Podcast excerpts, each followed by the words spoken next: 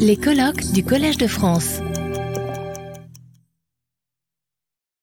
Thank you uh, very much for the um, invitation to present here. Very happy to be here. And um, uh, I was initially thinking about talking mainly about links between biodiversity and climate. Um, but given the context of this uh, uh session, I would also try and uh, orient uh, what I'm going to say towards environmental health, towards human health, and uh, talk more generally about uh, about the importance of biodiversity on our planet.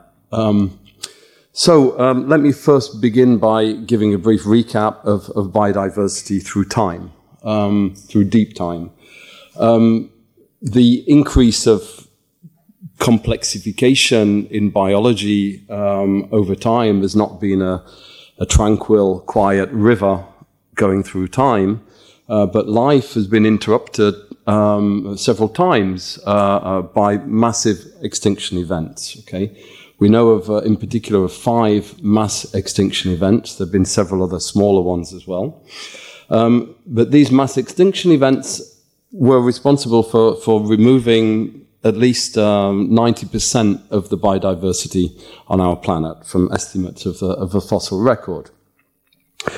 Um, now, if we look in particular what caused these events um, in the past, um, what we see is by and large these, uh, these causes of mass extinctions are due to violent changes in the planetary carbon cycle. It's where the carbon is on our planet that really determines, you know, what's going on. So carbon can be in the ground in the form of calcium carbonate, limestone.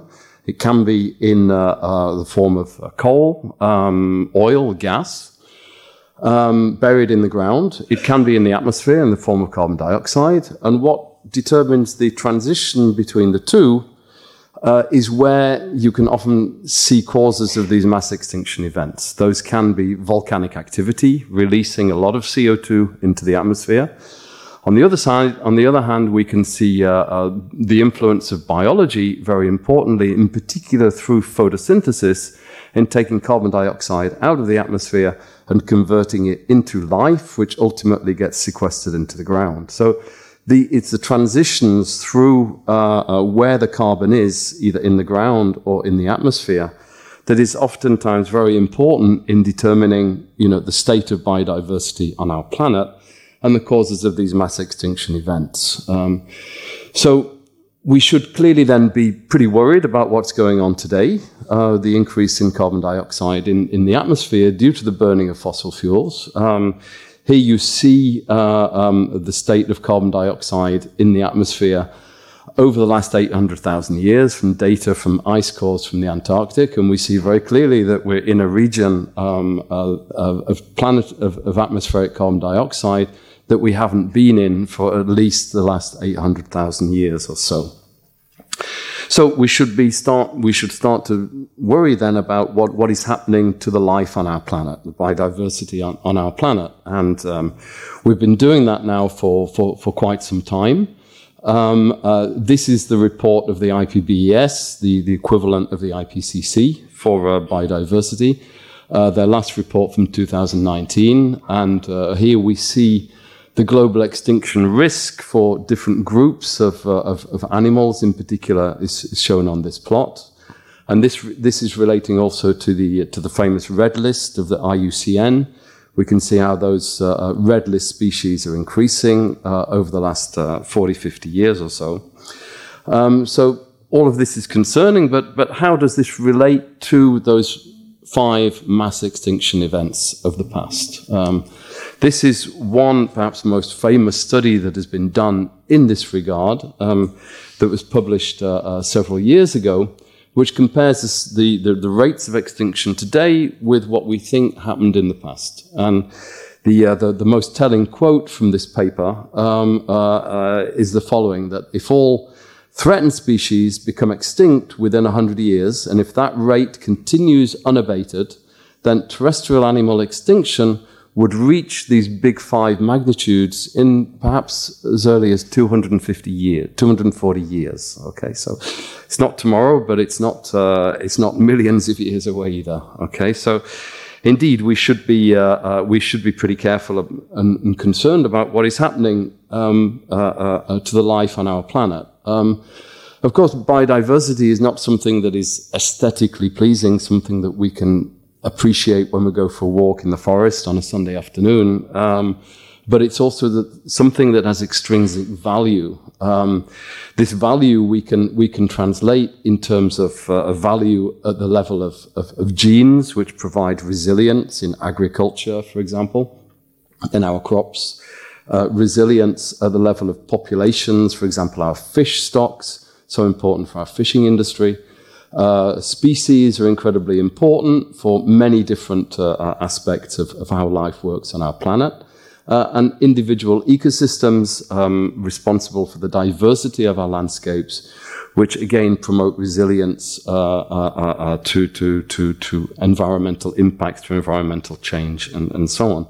So there's intrinsic value in biodiversity way beyond the simple you know, aesthetic value of, of life. Uh, um, uh, and w- this has also been translated through into economic value. Um, this is one study that was done, it's quite old now, from 2010 at the World Economic Forum. I'm sure there are studies more advanced than this now. Um, really trying to equate um, what the loss of biodiversity means in monetary value for, for different sectors of, of today's society one of which uh, infectious diseases. And uh, we've had a clear example of the link between uh, uh loss of environment, environmental, um, uh, uh, or in, in the, the intrusion of human activities on the environment that likely led to the COVID ep- epidemic a few years ago, for, for example. So so we can see these, the, the, the, biodi- the, value of biodiversity also in terms of economic value as well, which uh, um, uh, is one aspect as we try to think about what a resilient society would look like in, in, in the future. Um, so, how is climate change affecting the, the ocean, um, which is the, the, what I'll talk about for the rest of my presentation? We, we have very clear data showing the consequences of human activity in the ocean um, in terms of sea surface temperature. We have actual data from the 1900, from 1900 showing how sea surface temperature has increased. Has increased. We have global average sea level change increasing slowly but surely since 1900. Um, sea ice in the Arctic has lost about half of its surface in the summer months. Um, and we have very clear evidence that seawater is truly acidifying as a consequence of carbon dioxide mixing with water, making carbonate, which is acidic. Um, so we have data since the 1990s about this from the Pacific, from the Atlantic Ocean, time series data showing very clearly the increase in acidification in our world's ocean. So all of this is real data. It's not simulated, it's not models, it is real data from the ground showing how our oceans are changing um, uh, uh, in front of our eyes. Um, and this is a particularly disturbing plot that, I'll, uh, that I thought I should put up, showing the, the daily sea surface temperature in our global ocean from 60 degrees south to 60 degrees north. So Arctic, Antarctic is not in here, but this is our global ocean. And here we see the, uh, the, the, changing trends over an annual cycle um, uh, in the global ocean. And we see how from the 1970s, the temperature of, the ocean, of our global ocean has steadily increased. Uh, and then we saw this in 2023. We uh, sort of see a step change. Something has happened in the ocean uh, in 2023 this is up to November, uh, 1st of November 23. This trend continues. Um, and perhaps we've hit, we've hit some sort of tipping point in the ocean. We don't really understand what's going on in the ocean, uh, but clearly there are massive changes going on in the ocean um, as a consequence of, of climate change. Um, how does this relate to human health? Well, um, there are several um, indirect and direct effects of how the ocean affects um, uh, our own health. Um, indirect effects, we can think about the generation of oxygen in the ocean, which is pretty important for, for us to breathe, obviously.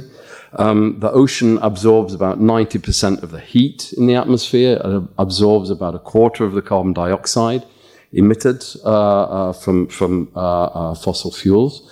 So the ocean is very important in regulation of our global climate. Okay, extremely important. Uh, so this obviously affects us all indirectly. And then there are the direct effects. Um, uh, for example, one half of the world's population lives within 100 kilometers of the coast. So as the sea levels are rising, uh, that's going to affect an awful lot of people on, on our planet. Um, consumption of contaminated seafood, swimming in polluted water, exposure to toxins from harmful algal blooms, um, are all negative sides of, uh, um, uh, uh, of change in the ocean.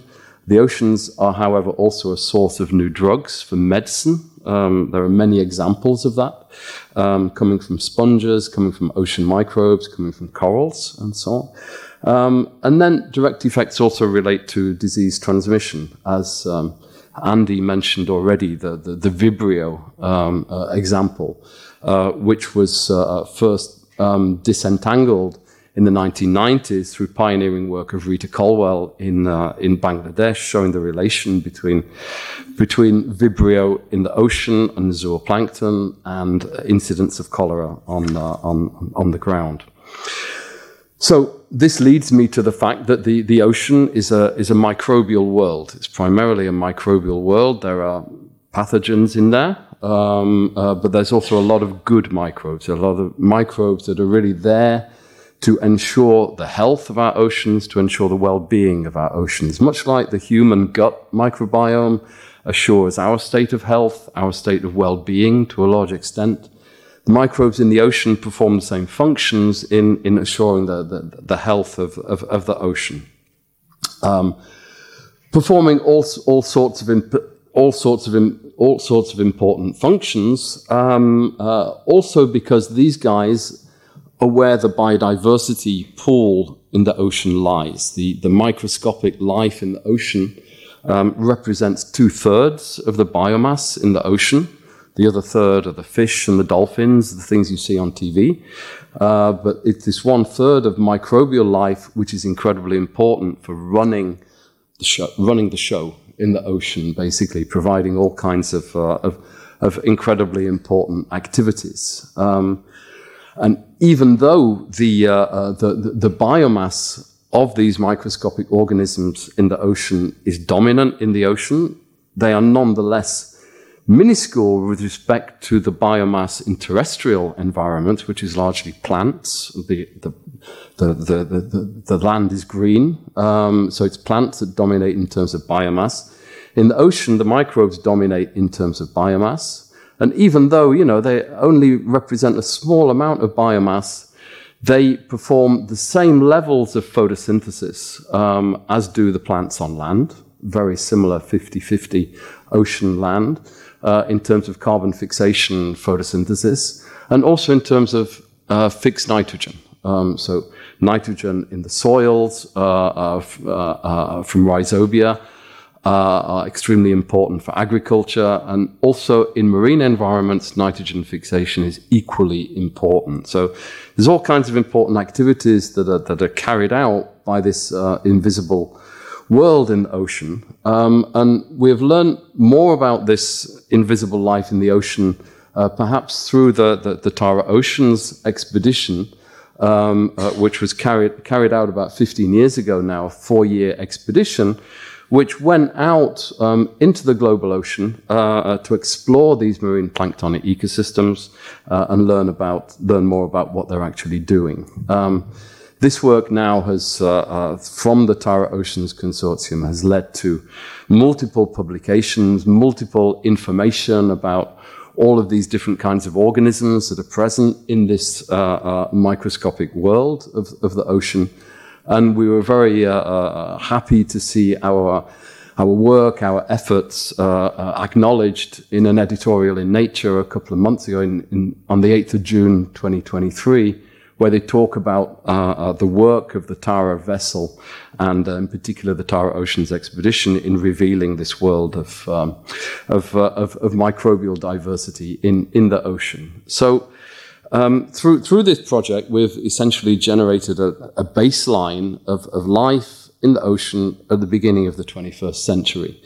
Um, so it's important to, to ask if perhaps we can use this to address how the oceans have changed in the past and how they're going to change in the future to help us understand what the consequences of climate change will be on the ocean and uh, uh, ultimately what those consequences may mean in terms of environmental health, human health, our societies, and, and so on. So I'm going to give you two examples of that. Um, hopefully, I have uh, I have enough time.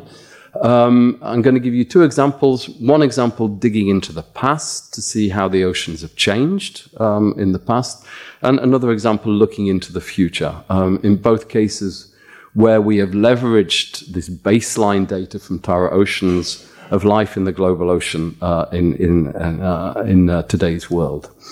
So um, the first example I'm going to give you is about evidence the effects of ocean acidification um, on life in the ocean. Um, this is a bit challenging if you think what you would like to do here. We would like to take today's ocean and compare it with the ocean as it was um, before the Industrial Revolution, right, to see how things have changed. Um, the problem is we don't know, we don't have samples from the ocean um, from that time, uh, or we have at least very few samples that we can compare today's ocean with. Um, but we are lucky um, uh, in, in one regard that we have samples collected by the very first oceanographic expedition in the, in the 1870s, uh, which was uh, uh, run on um, uh, the HMS Challenger uh, vessel, I think perhaps even funded partly by the Royal Society, um, not sure. Um, where these guys, they went out for five years, global ocean, looking at life in the ocean, brought back loads of samples, did lots of amazing things with it, and then those samples have now conveniently been archived in the Natural History Museum in London. And so, what is possible to do is to take the samples that we collected in today's ocean, on Tara Oceans, for example, to compare them with those samples collected 150 years ago on uh, the HMS Challenger. And this study in particular was interested to look at the effects of acidification by looking at the level of calcification of the shells of foraminifera, uh, single celled organisms, um, which produce calcified cell walls um, around their cells. And we know that calcification is a process very sensitive to acidification. So we would perhaps predict that the calcification has been affected by uh, uh, increasing acidification in the ocean over the last 150 years. So this is one uh, image uh, uh, of a foraminifera uh, taken, sampled by HMS Challenger 150 years ago. And in blue, we see the thickness of the calcium carbonate cell wall around the cell. And we're comparing this with an equivalent foram uh, collected by Tara 150 years later, and you can see that the thickness of the uh, of the cell wall is, is, is clearly very different between the two. This paper is supported by thousands of other uh, uh, uh, uh analyses indicating, you know, this this potentially direct impact of acidification on calcification in forams, and this is one of the very very few examples where we can really see how the changing pH of the ocean is having a real consequence on ocean life. So that's the sort of thing we can do by digging into the past. Um, the second example is looking to the future, so projecting changes uh, uh, uh, in a future ocean. Um, so, as, as, I said, Tara Oceans generated a baseline of life in ocean uh, at the beginning of the 21st century. We can use that information to look at, to generate diversity plots, biodiversity plots of different kinds of organisms, uh, uh, be it photosynthetic bacteria, for example, or copepods, which are a kind of uh, zooplankton. And we can plot out global uh, biodiversity of each of these different kinds of organisms um, at, at, at, this planetary scale. We see di diversity is highest around the equatorial regions, tapers off towards both poles, as is the typical case also, the famous latitudinal gradient of biodiversity, first observed by Humboldt on land, and here shown for the first time uh, for, the, for, for the global ocean. So, with this data of the state of biodiversity in the ocean today, we can throw these organisms into the virtual ocean that is projected uh, uh, to be present by N2100 uh, from the uh, uh, IPCC climate models. Okay, so these models uh, consistently show increases in temperatures by end of the, by end century throughout the global ocean. They show changes in primary productivity, in photosynthesis, uh, uh, and show other changes as well. So we can take today's plankton, throw it into this future ocean, and see, you know, how biodiversity is perhaps projected to, to change over time. Um, and this is a summary where we can see projected diversity anomalies in these six different groups of, uh, of, of, of, planktonic organisms by end 21st century. And you can see there's quite a lot of color in, in, in indicating changes in anomaly for each of these different groups. Um, which is uh, which is concerning, okay, but is perhaps most informative when we take those anomalies and plot them out um, uh, uh, uh latitudinally and compare them with global maps uh, of, for example, carbon export, representing the capacity of the oceans to sequester carbon dioxide from the atmosphere into the deep ocean. Uh, uh, those anomalies with respect to fish landings, uh, the fisheries industry, fish eat the plankton, so when the plankton change, um, uh, fish populations are going to change as well. And then these anomalies also shown with respect to the density of marine protected areas in, in the ocean. So these are areas where we try to preserve the biodiversity in the ocean. Um, and we see in this map that these are areas that you know are going to uh, perhaps be affected quite strongly by by changing uh, uh, uh, di- diversity in the future. So these are ways in which we try to see how um, biodiversity in the ocean is being affected by climate and how it may be affected in, in the future. And in, in closing, um, just let me say that the, the oceans also have great potential for carbon dioxide removal, for geoengineering uh, programs. Um, uh, in terms of carbon dioxide storage capacity, the oceans are right way out here, uh, extremely interesting. Uh, uh, for for uh, geoengineering. But on the other hand, there's a huge number of unknowns in this um, in using the ocean for geoengineering um, because of our lack of knowledge about how the oceans actually work. So there's potential for the ocean to be used to help us even more to combat climate change, but many unknowns uh, associated with that. And I will end there um, with a summary of what I tried to talk to you about today. Thank you. Retrouvez tous les contenus du Collège de France sur www.colège-2-france.fr.